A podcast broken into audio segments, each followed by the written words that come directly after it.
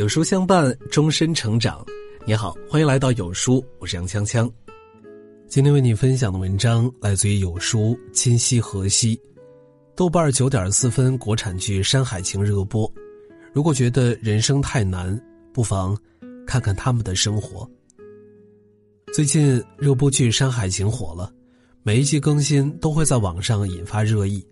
这部正午阳光出品的新剧。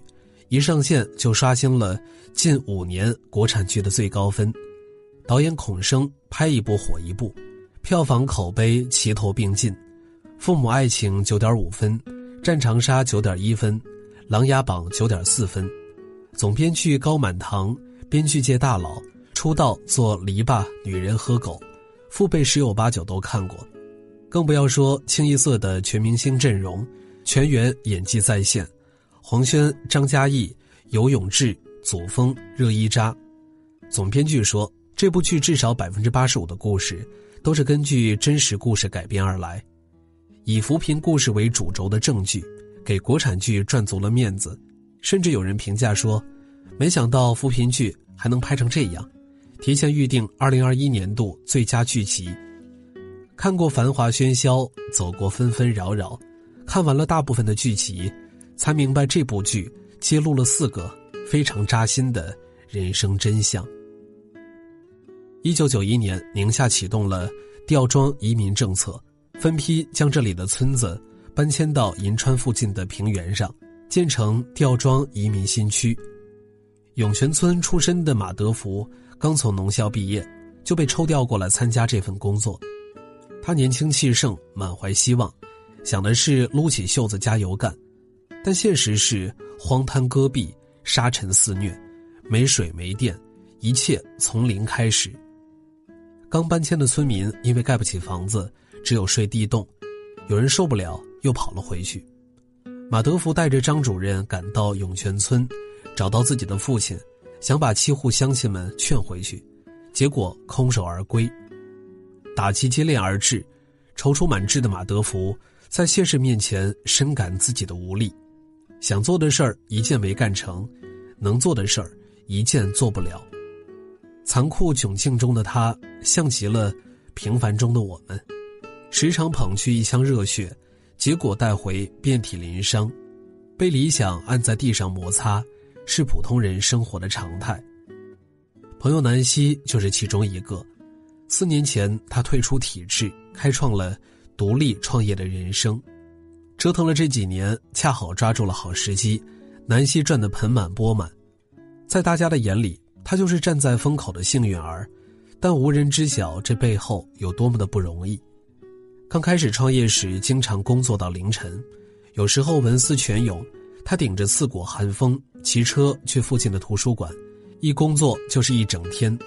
可尽管如此，他的事业却始终没有起色。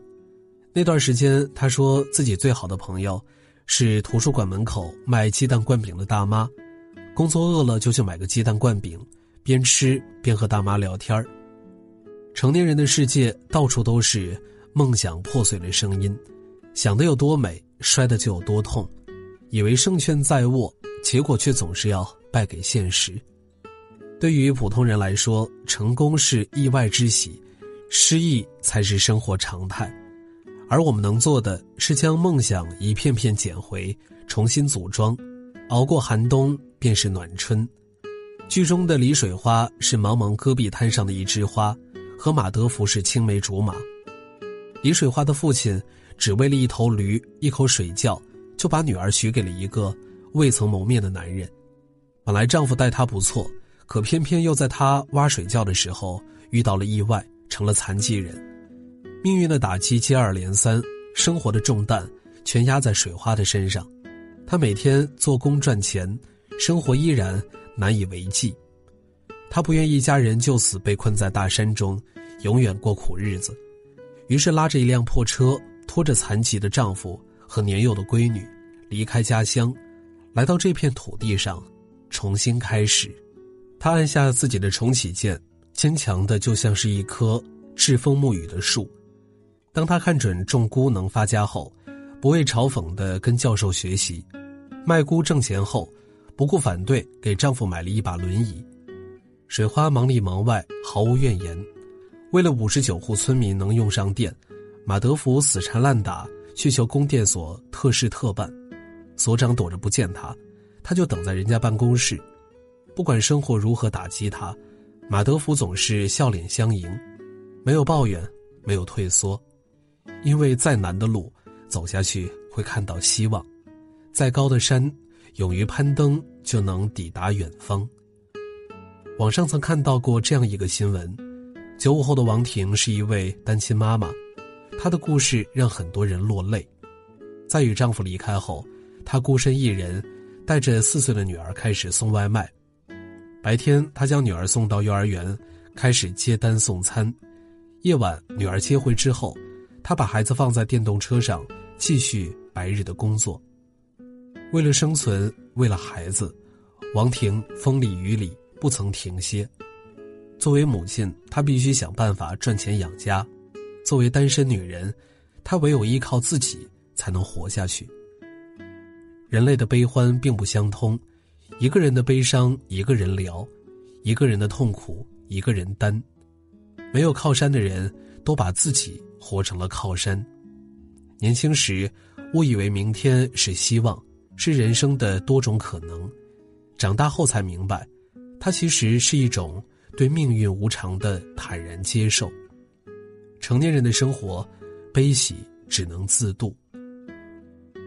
剧中有两个情节让我十分感动：水花和几个孩子逃跑，德福骑车去追，终于在一辆停靠的火车上找到了他们。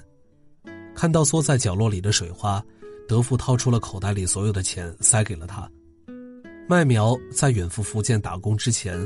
正在和父亲闹别扭，性子要强的他不肯张口向父亲要生活费，于是父亲在帮他收拾行李的时候，借口把他支开，然后迅速往包袱里塞了一把钱。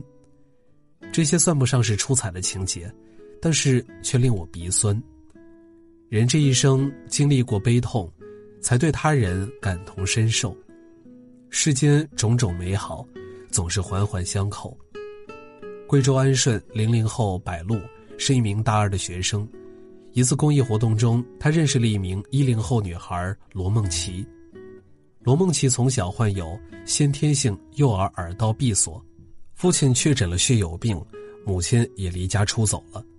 小梦琪从小便担负起做饭、洗衣服等家务，还要照顾年仅七岁的弟弟。经过医生诊断，要解决小梦琪右耳的听力问题。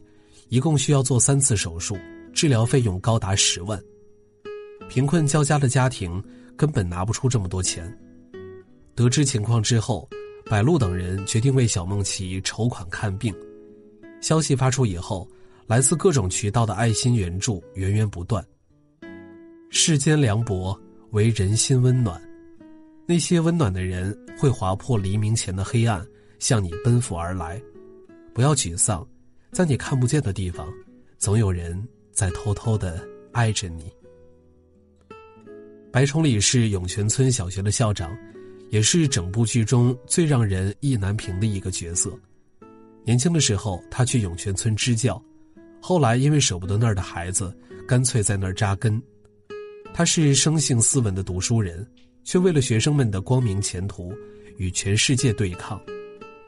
一个叫海春玲的学生被父母送去南方打工，按规定年满十六周岁才可以出去打工，可是海春玲连十五岁都不到。为了出去，他的家长谎报年纪。白崇礼知道以后，亲自上门讲事实、摆道理。他告诉家长，孩子是读书的好材料，继续念书将来会有大出息。可是家长觉得读书无用，还不如打工挣钱。白崇礼。据理力争，孩子不满十六周岁就是不能出去打工。留住了海春玲之后，白崇礼骑着他那辆破自行车，挨村挨户去家访，直到把所有的孩子都留在学校继续念书。他深知，对于贫困的孩子来说，读书才是唯一的出路。命运出了道难题，答案或许无解，但有信念的人总会在黑暗中发现光亮。在坚持中呵护梦想。看过这样一个新闻：二十三岁的谢林佩为了圆梦军旅，毅然回国，放弃读博和四十万年薪的工作。毕业这年，他一边应征报名参加体检，提交政审资料，一边继续完善毕业论文，准备答辩。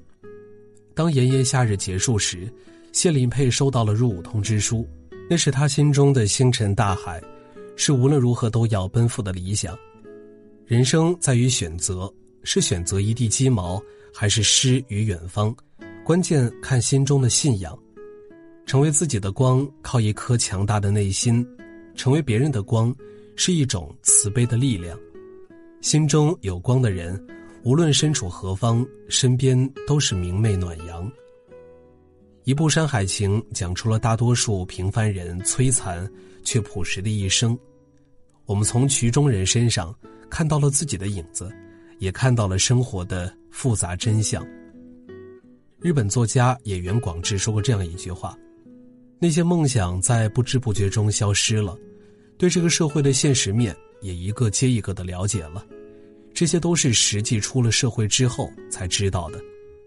成年人的生活，永远没有容易二字。可是即使梦想破碎，举步维艰，依然有人坚强。”乐观、勇敢的活着，因为生活的真相就是认清了之后依然热爱生活，永远不能失去好好生活的动力。